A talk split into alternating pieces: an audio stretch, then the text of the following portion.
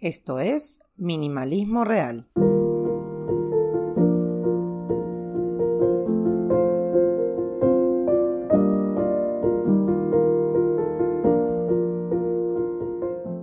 Hoy vamos a hablar de tres formas de ser menos productivos.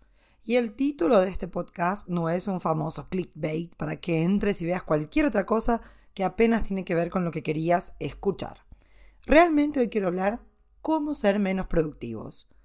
En un mundo que nos exige cada vez más la característica de ser rápidos, multitareas, estar conectados, sabiendo todo lo que pasa en el mundo virtual y cada vez menos en el mundo real, uno se olvida a veces de la palabra pereza.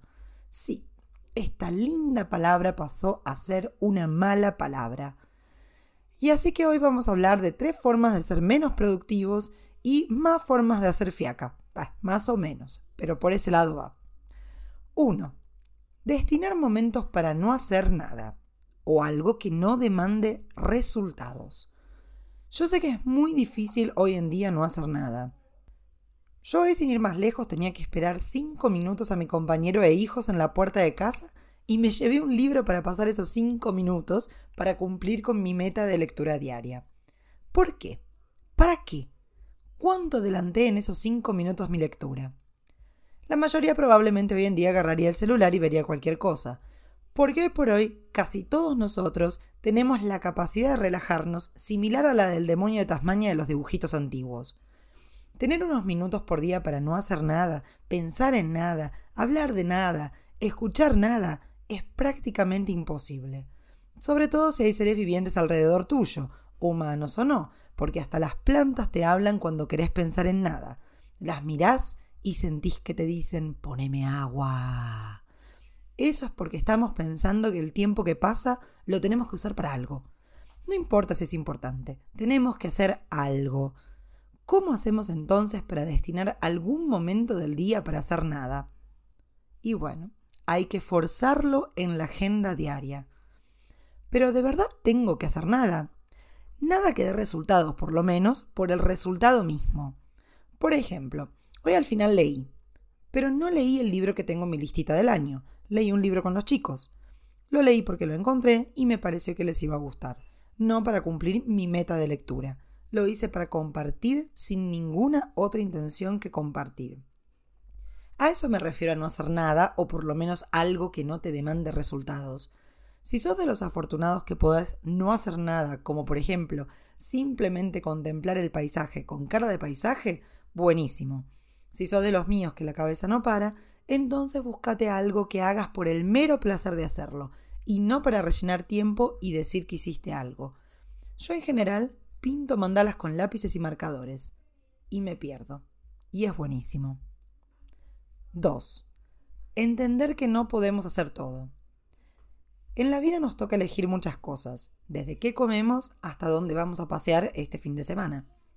Nuestro día a día es elegir entre muchas cosas, y muchas, muchísimas veces esas muchas cosas son autoimpuestas, porque el mundo de hoy nos demanda ser productivos y apretar en nuestra agenda todo lo que podamos para cumplir con todo lo que nos imponen y nos autoimponemos. Sentate un rato y mira tus compromisos y listas de cosas para hacer. ¿Cuánto de eso es realmente necesario hacer? Yo sé que vas a mirar tu agenda y tu listita y decir todo es importante. Pero como alguna vez dije, si todo es importante, nada es importante. Así que te doy un ejemplo. En mi agenda, además del tiempo que ocupa mi trabajo, que es esencial para poder cubrir mis necesidades básicas, tenía a principio de año cosas como terminar la tesis de posgrado y defenderla, retomar mi emprendimiento, preparar actividades para hacer con los chicos, organizar paseos todos los fines de semana, ejercicios todos los días, porque para mí por cuestiones de salud era obligatorio, dos salidas por mes con mi compañero solos y retomar alguno de mis hobbies. Creo que para el 2 de enero ya me había dado cuenta de la imposibilidad de mis deseos de hacer todo, pero insistí. Hasta que me di cuenta que estaba haciendo todo a medias o directamente mal o ni siquiera haciéndolo. No pasaba tiempo con mis hijos, cada vez que me sentaba a hacer algo de la tesis cuyo tema adoraba, surgía un sentimiento de odio por cada autor que leía, las salidas que conseguía hacer era porque había que hacerlas y estábamos todos corriendo para poder cumplir con la meta de pasar tiempo juntos. hacía ejercicios cuando podía, nunca salí con mi compañero y jamás retomé un mísero hobby. Cuando cayó esa ficha, esa de que no se puede hacer todo, tuve que priorizar. Salud, familia, trabajo. Ahora hago ejercicios casi todos los días y estoy lentamente avanzando con mi salud. No preparo actividades para los chicos, pero prácticamente todos los días leemos juntos y hacemos alguna cosita. Con mi compañero tratamos de ver alguna serie o peli juntos en casa porque no tenemos con quién dejar a los chicos por ahora. Hablo con mis amigas y mi familia todos los días a pesar de la distancia y dejé las clases particulares que daba para enfocarme en mi trabajo fijo porque si no, no descansaba. De hobby, por ejemplo, elegí retomar la lectura, algo que por momentos se vuelve una obligación y tengo que cuidarme para que eso no pase. Dejé la tesis, salimos cuando tenemos ganas y podemos, y estoy terminando el año mucho más feliz de lo que lo comencé. El punto es que todos tenemos ganas de hacer un montón de cosas, pero ese de que vos y Pepito Montoto, de 30 años, CEO de la mayor empresa de algo tecnológico, tienen las mismas 24 horas y qué estás haciendo con ellas que no las aprovechás como Pepito, es una vil mentira. Si a Pepito Montoto le gusta ocupar cada minuto de su vida solo con cosas que den resultados, bien por él. A mí, déjame vivir. 3. Tenemos 4.000 semanas. Una persona promedio vive en torno de 80 años. Eso nos da un total de 4.000 semanas de vida. El número no parece muy alto ahora, ¿no? Encima hay que contar que parte de esas semanas las pasamos siendo bebés, niños, adolescentes y ancianos. Digamos que lo productivo, entre comillas, que es el medio, es un número bien menor que 4.000 semanas. Este número, el de 4.000, lo tomé del libro llamado, casualmente, 4.000 semanas, Gestión de Tiempo para Mortales, de Oliver Burkerman, quien justamente plantea lo que vengo planteando hoy. No tenemos tiempo para todo. Hagamos un ejercicio bien simple.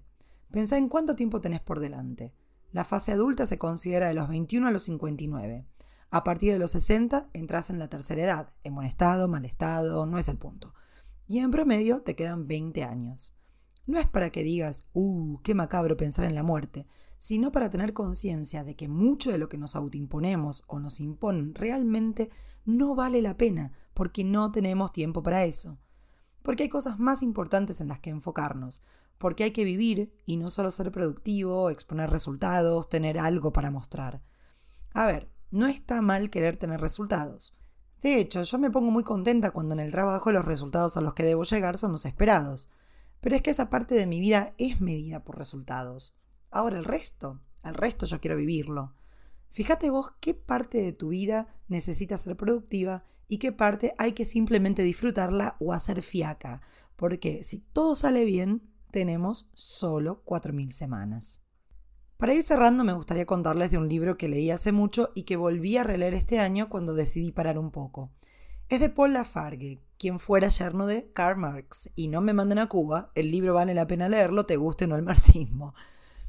En su libro, él dice que el capitalismo convenció a los trabajadores de que lo que te dignifica es el trabajo y que la pereza es un pecado, pero para él, una sociedad en la que las personas tienen tiempo libre para disfrutar sin pensar en el trabajo, o sea, sin pensar en resultados, es una sociedad que será culturalmente y emocionalmente más rica, lo que a su vez va a contribuir al progreso de la misma. Además menciona que la tecnología debería ser una herramienta para disminuir el trabajo humano y para tener más tiempo. Dicho sea de paso, así es como te vendían los lavarropas y las cocinas 60 años atrás, ¿no? Artefactos que te van a liberar tiempo para vos mismo. Pero lo que vemos hoy es que la tecnología no disminuyó nuestro ritmo de trabajo, sino que abrió más espacio para continuar llenándolo de obligaciones y cosas por hacer. Paul Lafargue cierra su crítica diciendo que menos horas de trabajo y más tiempo libre va a transformar la sociedad en una que va a valorizar el desarrollo personal, la igualdad y el disfrute de la vida fuera del trabajo. El libro se llama el derecho a la pereza. Ejerzamos entonces nuestro derecho a ser perezosos. Nos vemos la semana que viene con más minimalismo real.